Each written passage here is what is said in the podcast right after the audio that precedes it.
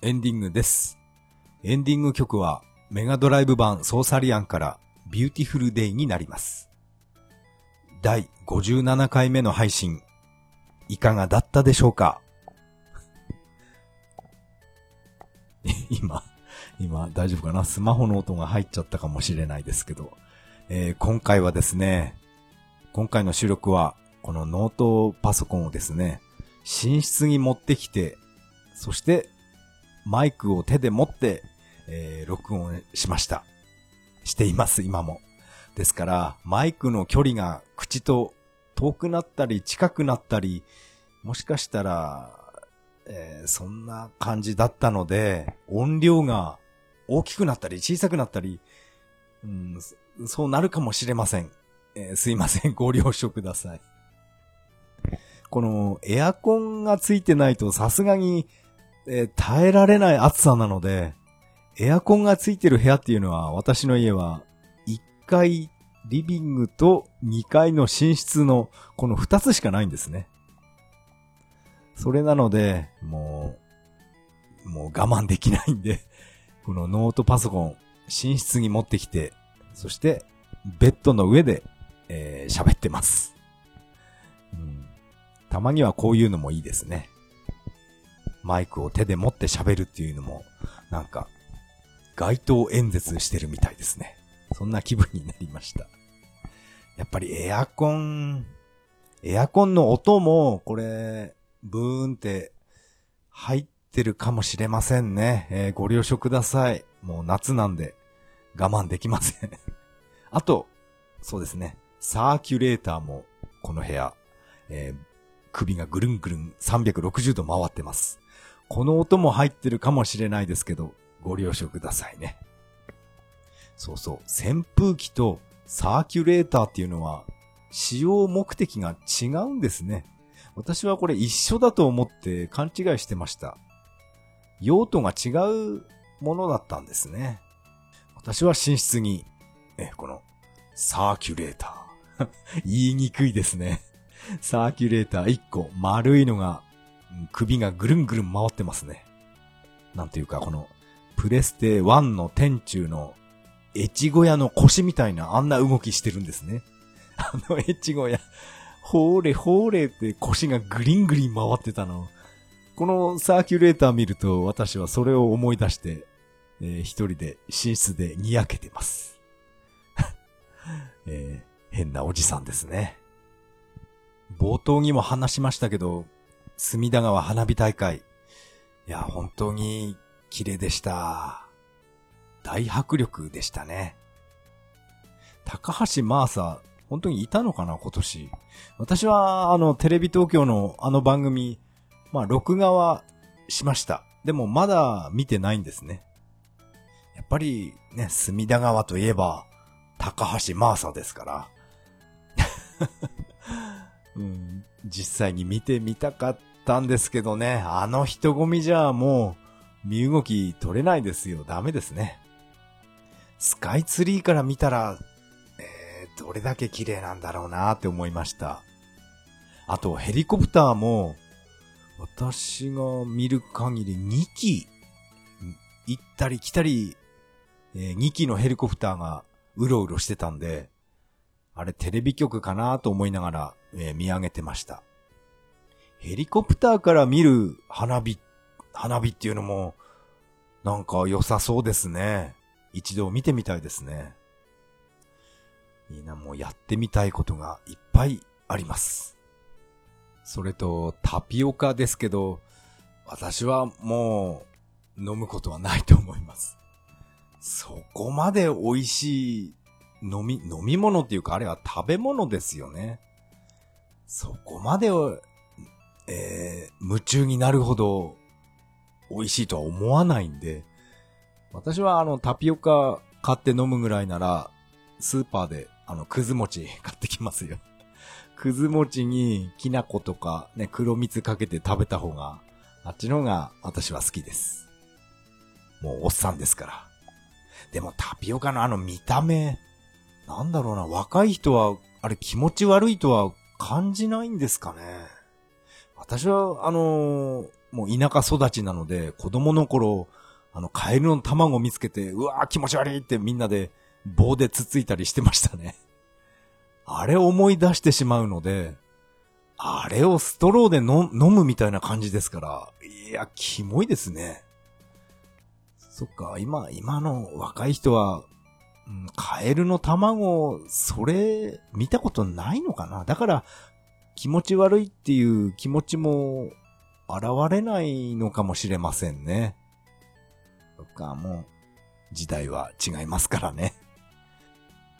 タピオカは魅力は全く感じないんですけど、ナタデココは、あれは、当時ずっと飲んでましたね。職場にですね、職場の自動販売機にナタデココの販売機ありまして、あればっかり飲んでましたね。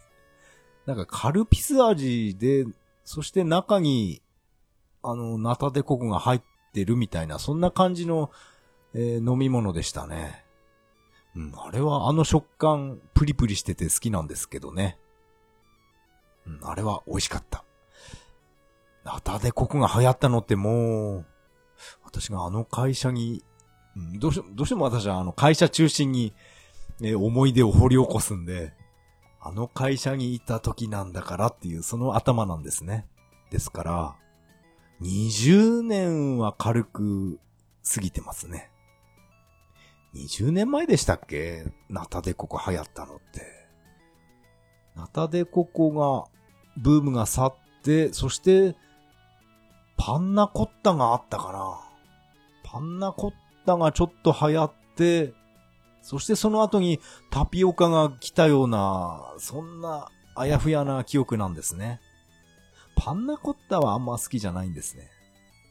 あとタピオカも、本当に昔のタピオカは本当に、これただのゼリーだろうっていう、そんな感じだったんですね。あれじゃ流行らないですよね。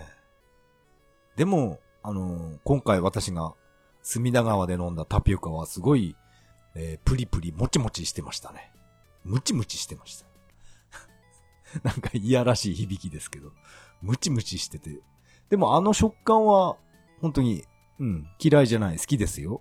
あの食感は個人的にくず餅ですから。くず餅、わらび餅、すあまっていう和菓子ばっかり 私は食べますけど、あの食感は非常に好きです。でも、うん、コンビニで、えー、タピオカは私は買うことは、えー、ありません。コンビニ自体行かないんで、えー、タピオカはもう、これから先、うん、飲まないですね。えー、ここでメッセージを紹介したいと思います。まずはツイッターから、マハリトさん、えー、メッセージありがとうございます。源平東馬伝の会拝聴自分も当時ゲームセンターであんな大きなキャラが動くので驚きました。ワンコインクリアできるなんてすごいといただきました。マハリトさんありがとうございます。そうなんですね。私、源平東馬伝、本当に好きなんですね。でも、あれですね、ワンコインクリアできるなんてとありますけど、あのゲームはですね、ワンコインでクリアしないと、うん、積むと思うんですよね。一度コンティニューすると、権力が、えー、デフォルトの7に戻ってしまうんですね。権力が7だと、もう切れ味が悪くて、もしかしたら、うん、琵琶法師、琵琶法師には負けないかな。弁慶とか義経、あの二人を倒すのもちょっと辛いと思うんですよね。権力が7とか1桁ではかなり辛いと思います。ですから、コンティニューするぐらいなら、もう一度最初からやった方が、うん、頼朝までいける可能性が高いって私は思います。この源平東馬伝は、これは、はっきり言って覚え芸ですかね。要石が飛んでくる方向とか、そういうことを全部覚えてしまうと、もう、なんか、簡単に感じるんですね。あの、ふざけたプレイとかやって、もう友達を驚かせたり、そんなことをやってよく遊んでました。私が仲がいい友達は、あの、源平島まで、みんなワンコインで頼朝まで行けます。みんなそのぐらい、もう源平大好きでしたね。大好きっていうか大流行でした。もう誰もが頼朝まで行けるっていう。そしていかに難しいルートを選んで、そして頼朝を倒すっていう、そういう競い合いをしてましたね。途中のあの、京都に行く前に、三種の神器の勾玉を取っておかないと、もうその時点でもう罪ですね。うん、ゲームオーバーになったからコンティニューすると必ず京都から始まるんですね。ですから京都の前、京都より前のステージに戻ることはできないので、そうなるともう勾玉は決して取ることできないということになるので、えー、頼朝を倒すことが不可能になります。なんか熱く語ってますけど、うん、源平島まで本当に好きなんですね。あのゲーム最高です。えー、メッセージありがとうございました。そして、えー、次のメッセージは、虹パパ生活さん、えー、いつもありがとうございます。日本一周クルーズ、確かに去年も聞きました。調べてみたところ、一人の場合は下記の記載がありました。一室を1名様でご利用になる場合、1.5名様分のクルーズ代金が必要になります。ということで、一人参加は可能みたいですよ。といただきました。えー、虹パパ生活さん、ありがとうございます。いやー、これはですね、えー、知りませんでした。虹パパさんのこのツイッターを見てから、えー、急いでジャパネット高田の ホームページ、えー、見てました。1.5名様上乗せなんですね。いやいや、これ、これは、あの、予想外でした、正直。どうせいけないんだよなって、えー、諦めてました。そうかそうか、1.5倍の料金出せば、一人でも船に乗せてくれるんですね。うん、これは、私は、まあ、断言できないですけど、おそらく来年、まあ、これはあの来年、来年の船の話なんですね。来年、うん、出発するかもしれませんね。日本一周船の旅。しかも一人旅ですから。いやー、考えただけで楽しみなんですけど、どうだろう。10日間の旅なので、えー、最低でも12日間はえー、会社を休まないといけないんですよね。えー、会社が OK してくれれば問題ないんですけどね。どう、どうかな？大丈夫かな？首だとか言われたら困っちゃいますね。でも、私はあの、旅行好きなので、私が旅行大好きなのはもううちの社長も知ってることですから、もしかしたら、ね、有給休暇で行ってきていいよって言うと思うんですよね。まだこの話はしてないんで、まあなんとも言えないんですけどね。いやーでも1.5倍の料金払えば一人で行けるっていうこのことを教えていただきありがとうございました。まあ私の地元の栃木テレビなんですけど、だいたいこの日本一周クルーズ、これ関係はですね、日曜日の夜7時ぐらいから、なんか栃木テレビでいつもやってるような気がするんですよね。そしていつも必ず生放送で出てるんですよね。お前これ生じゃないだろうって言いたくなるんですけど、そう、同じ生放送を何度も繰り返して放送してるっていう、ただそれだけなのかもしれないですけど、なんか栃木テレビでやたらと、えー、猛アピールしてるんですね、この船の旅。ですから、私もなんかね、非常に興味が出てるんですよね。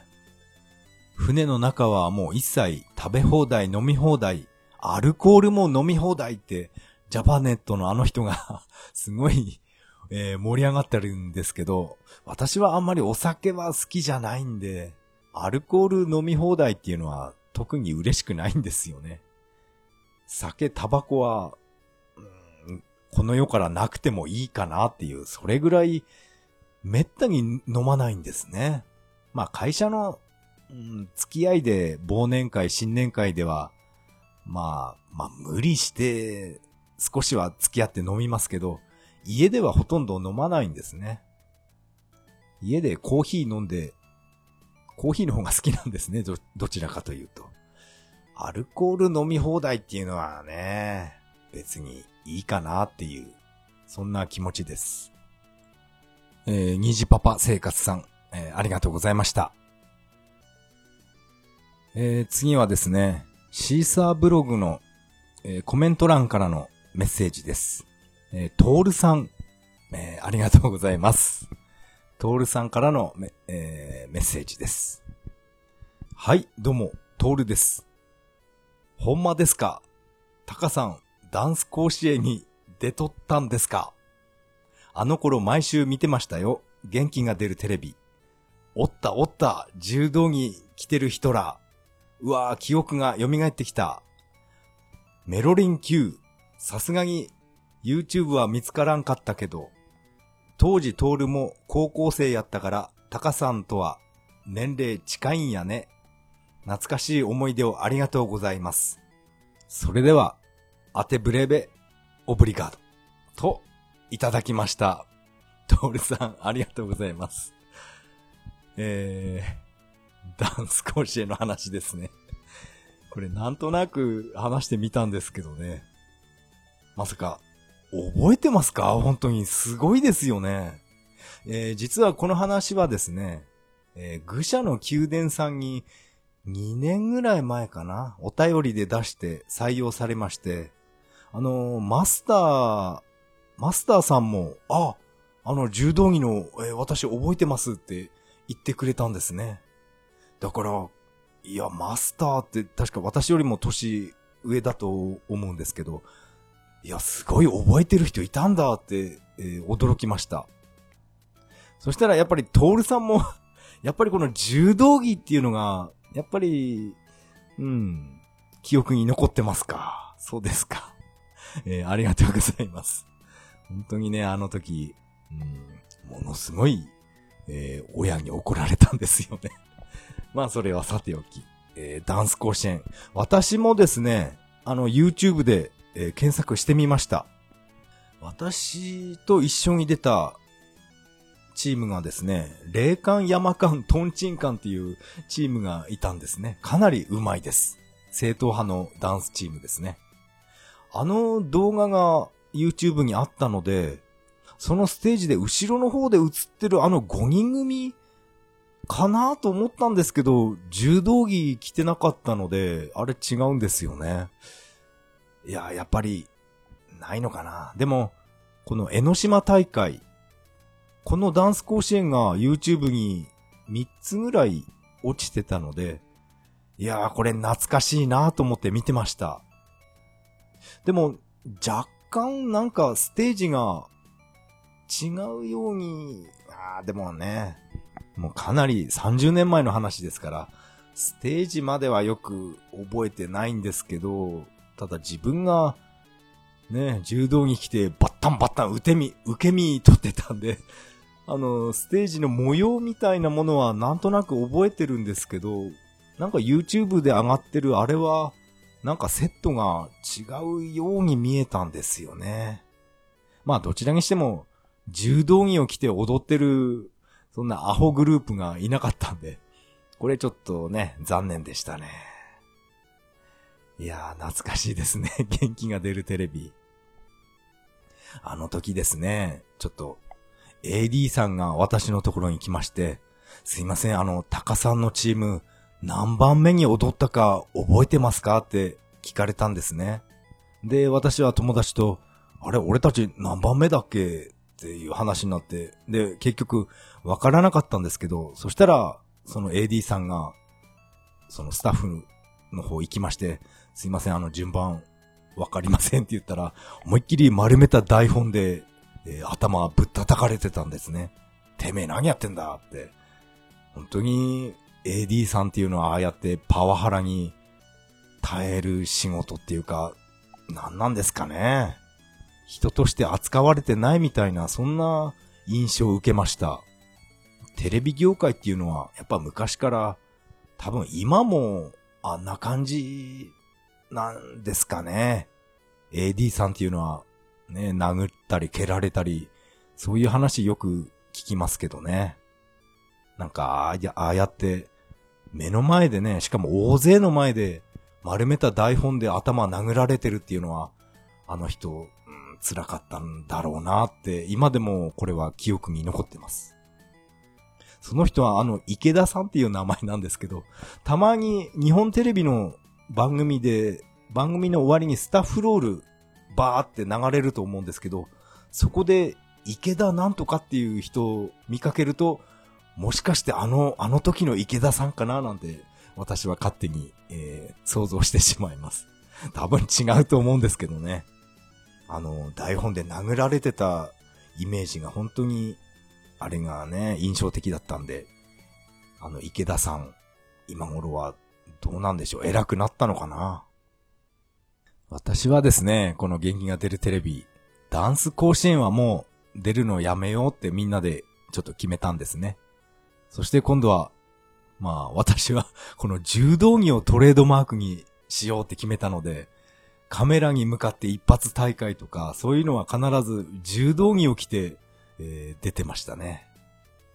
柔道着を着て、あの、スキーのジャンプ台みたいなところの、あそこの板の上に乗って、そして 上からザーッと落ちてくるネタとか、結構、うん、そんな感じで出てました。あと、向こうで、なんか衣装を用意してくれたっていう時がありましたね。やっぱりそれもスキー場のジャンプ台で、座頭市の格好、この衣装を私もらって、で、刀を持って、なんだろう、座頭市の格好して目をつぶってくださいって言われて、で、そのまま板の上に乗って、で、目をつぶったまま、スキーの、ね、あの、ジャンプ台みたいなところ、あそこ、あそこを、シューって降りてきて、チュドーンってジャンプして雪の中落ちるっていう、そういうことをやりましたね。うん、わざわざ衣装まで、うん、用意してもらえるとは思わなかったですね。その時のスキー場で一発大会、あの時はですね、オスマン・サンコンさんと、兵道ゆきさんと一緒に、えー、写真撮ってもらいましたね。懐かしいな。兵道ゆきねえって今何やってるんですかね今も元気ですよね。亡くなってはいないと思うんですけど。うん、懐かしいな私がですね、元気が出るテレビで好きだったのは、あの、これはあの YouTube でまだ残ってるんですけど、危ない動きをする蕎麦屋っていうのがいまして、あれが あの蕎麦屋さんの亭主が、あれが大好きで、まあ、腹抱えて笑ってました。それが YouTube に今でもあるっていうのを知って、さらに驚きましたね。でもあの蕎麦は、ああやって打つのが上手くなるんだっていう、そういう頑固職人なんですよね、あの人。一言も喋らない人なんですけど、なんかそういう人みたいですね。あとはですね、あの、東大に入ろうね会とか見てましたね。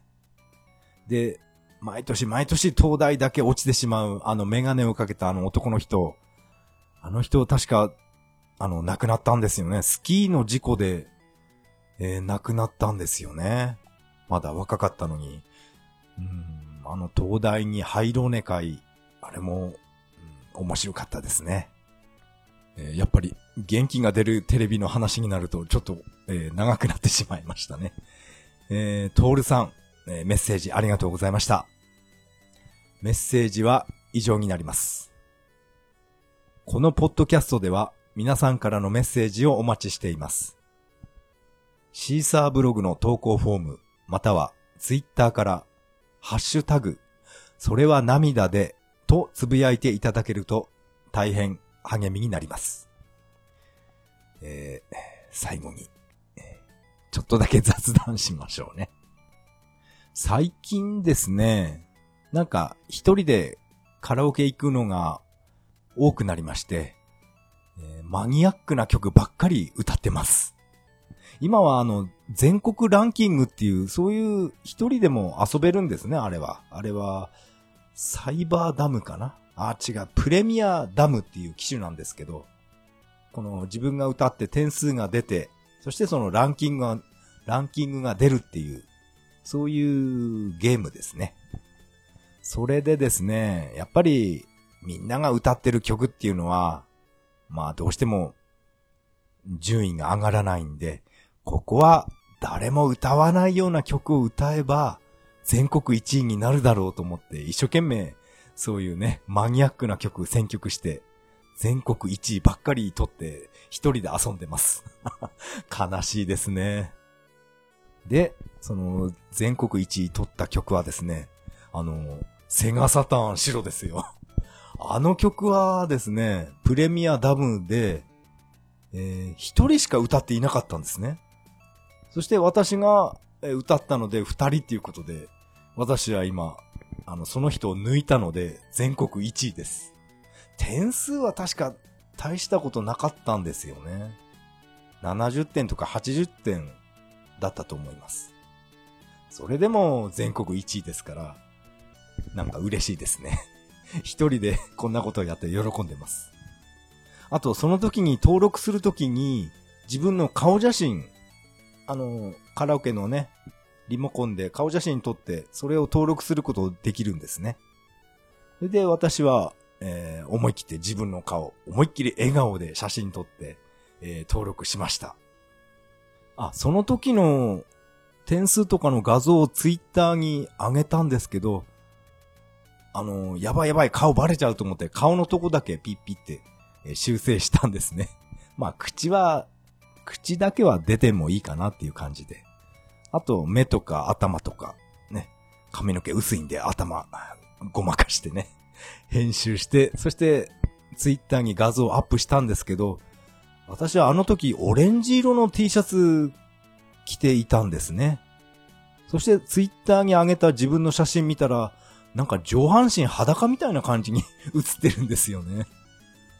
カラオケボックスで裸になってるって思われたら嫌だなって、えー、勝手に考えたんですけど、まあ、そんなね、私のツイッター見てる人なんて、多分すっごい少ないと思うんで、まあいいかと思って、そのままにしています。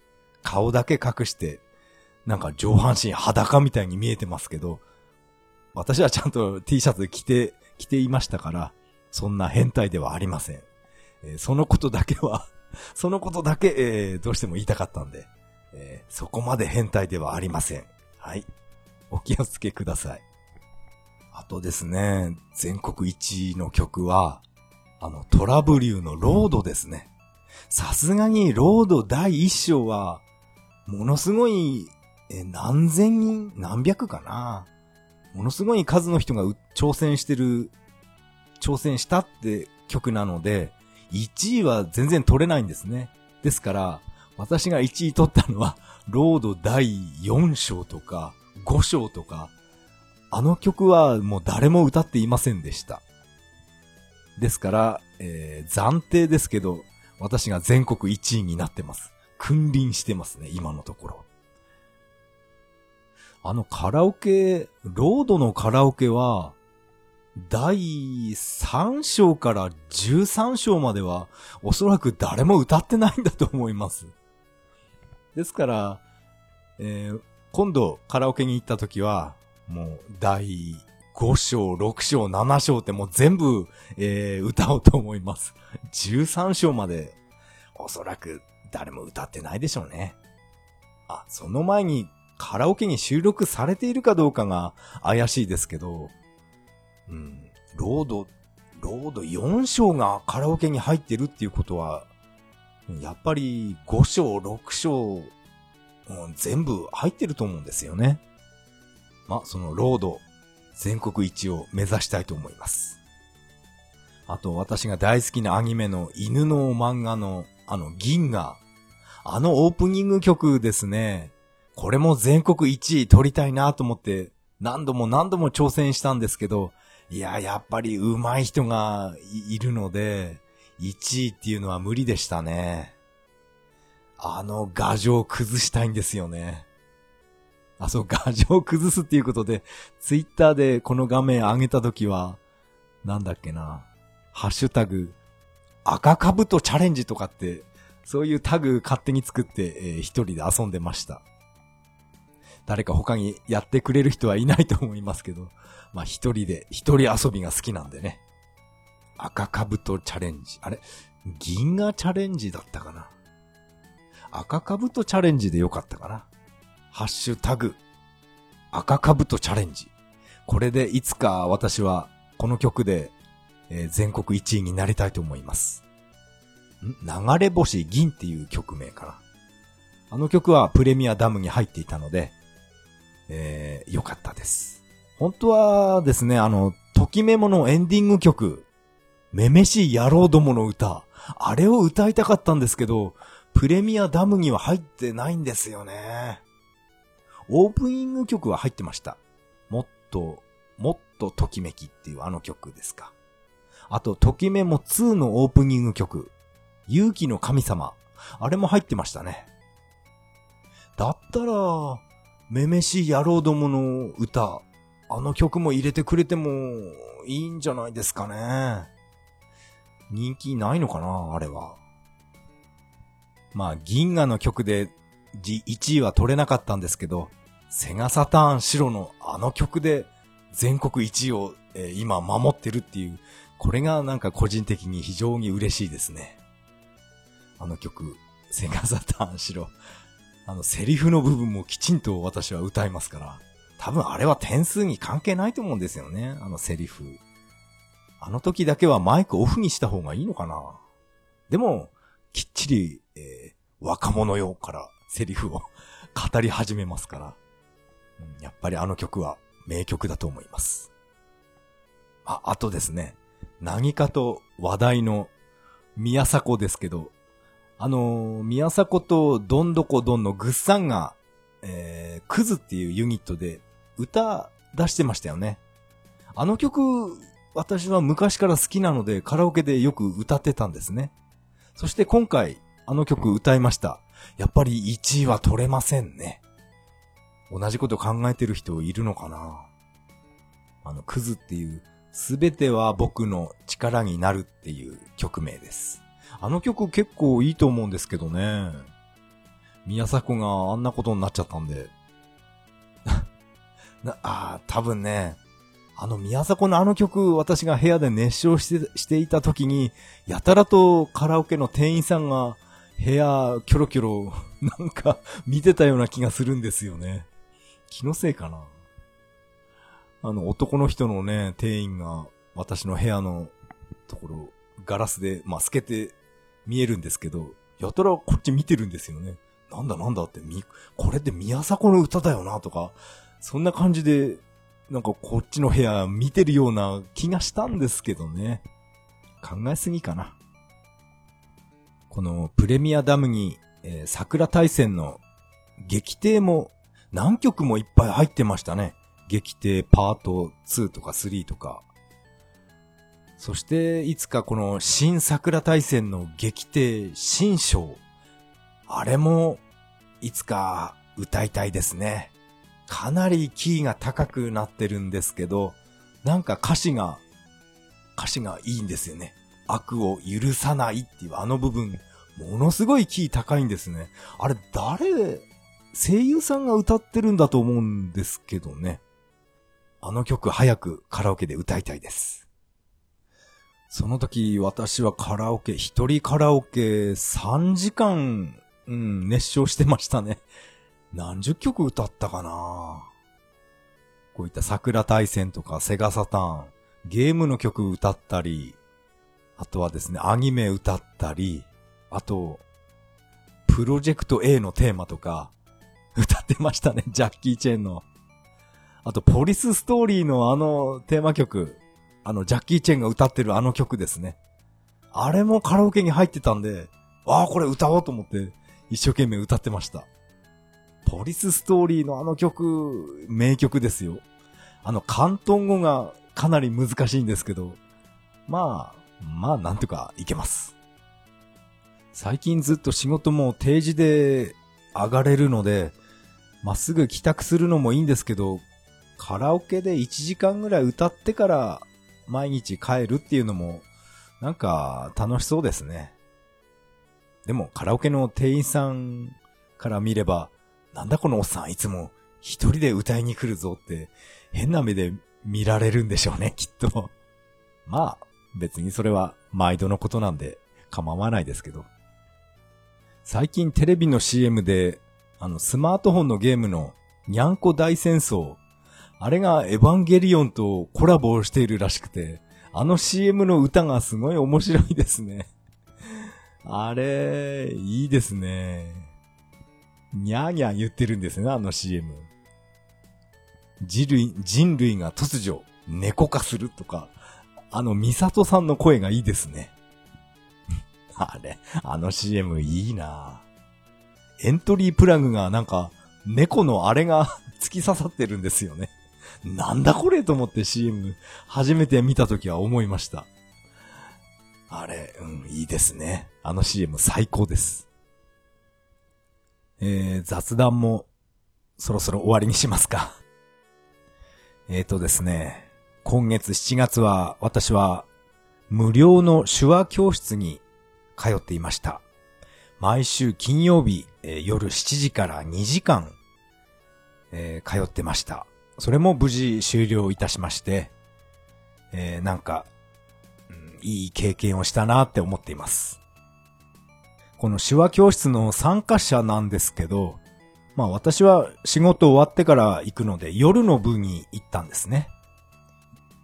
そうしますと夜の部は、あのー、受講生が、え、男は私一人で、あとは全員女性の方だったんですね。職業は主に介護をしてる女性ですね。あと病院の受付、事務とか、そういった女性の人が多かったです。そんな中、私一人が男っていうことで、ちょっと緊張しましたけど、そして担当の人に、えー、聞きましたら、夜の部じゃなくて昼の部も全部女性でしたっていうことを聞いたんですね。こういった手話とか、そういうのを興味ある男っていうのはいないのかなって、えー、少し思いましたね。私はあまり他の、えー、他の職業の人と会話する機会が非常に少ないので、なんか、うん、本当にいい経験をしたなって思っています。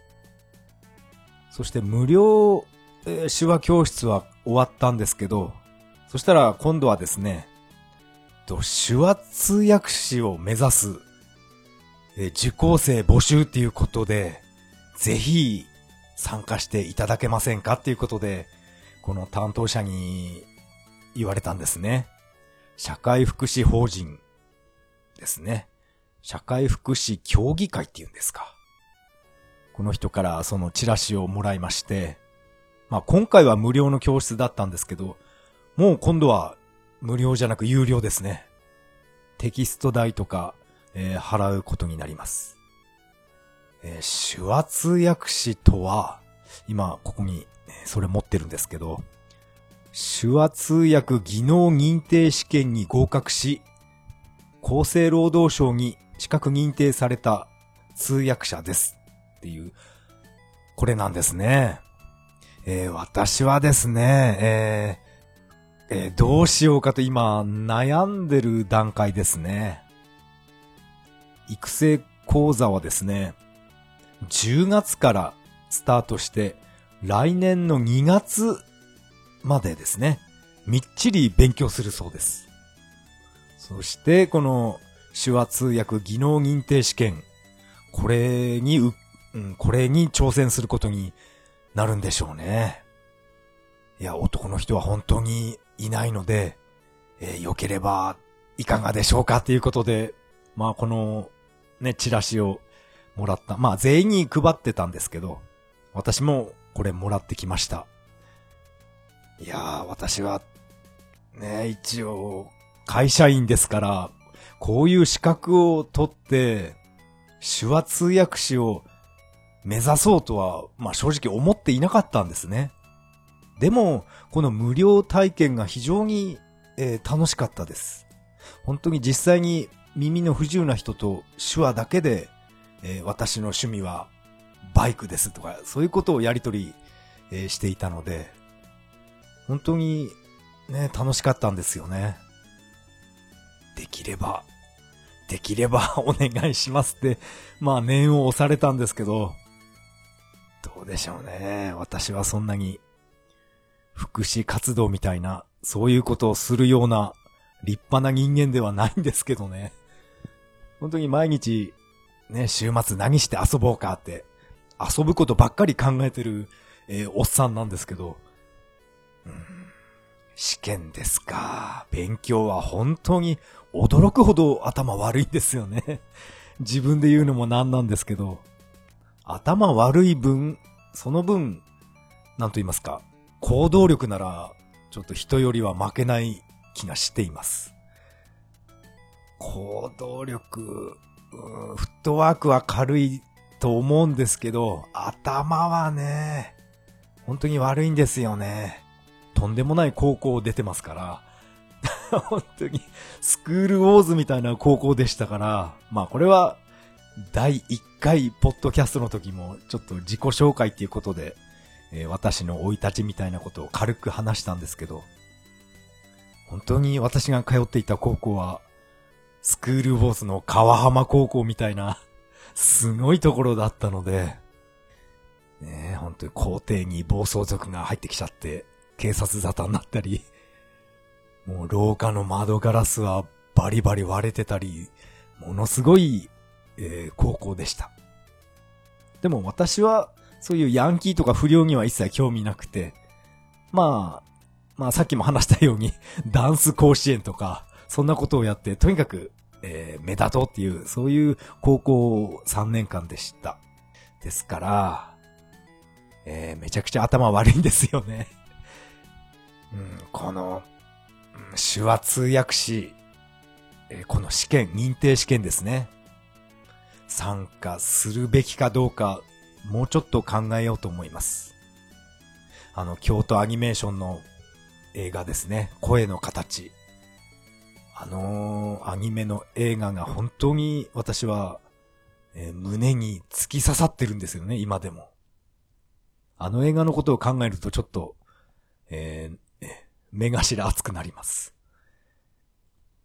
それと同時に、あの、京都アニメーションでえー、被害に遭われた方々、えー、お見舞い申し上げます。それでは、次回配信まで。さよなら。